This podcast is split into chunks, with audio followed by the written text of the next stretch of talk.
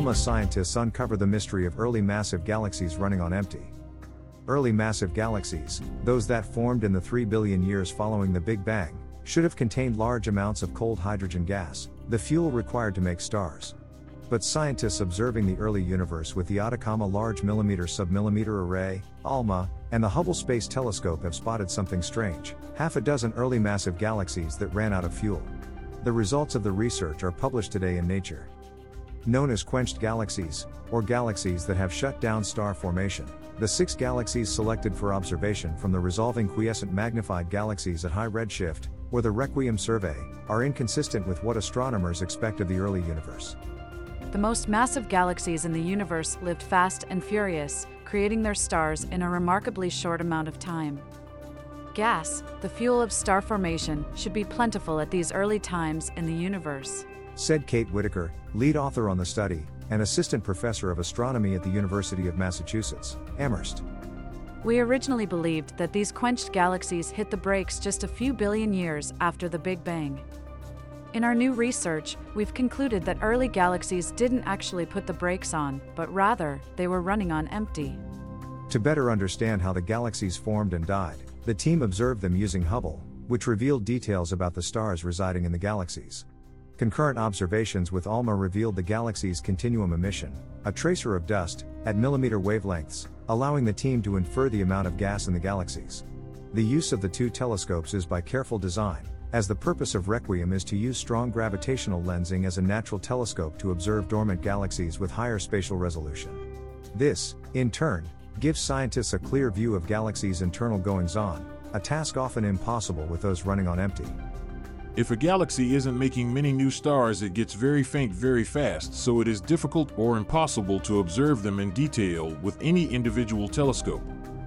Requiem solves this by studying galaxies that are gravitationally lensed, meaning their light gets stretched and magnified as it bends and warps around other galaxies much closer to the Milky Way. Said Justin Spilker, a co author on the new study, and a NASA Hubble postdoctoral fellow at the University of Texas at Austin.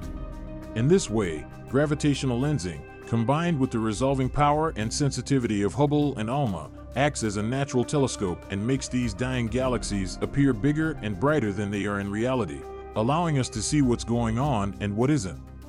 The new observations show that the cessation of star formation in the six target galaxies was not caused by a sudden inefficiency in the conversion of cold gas to stars. Instead, it was the result of the depletion or removal of the gas reservoirs in the galaxies. We don't yet understand why this happens, but possible explanations could be that either the primary gas supply fueling the galaxy is cut off, or perhaps a supermassive black hole is injecting energy that keeps the gas in the galaxy hot. Said Christina Williams, an astronomer at the University of Arizona and co author on the research.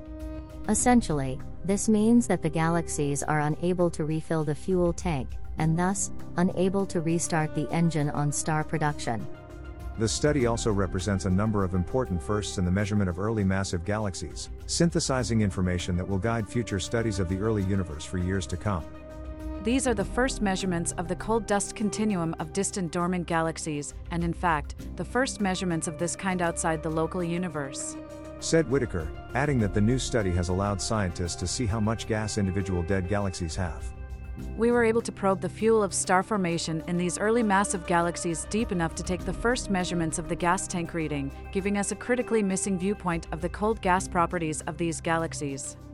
Although the team now knows that these galaxies are running on empty and that something is keeping them from refilling the tank and from forming new stars, the study represents just the first in a series of inquiries into what made early massive galaxies go, or not.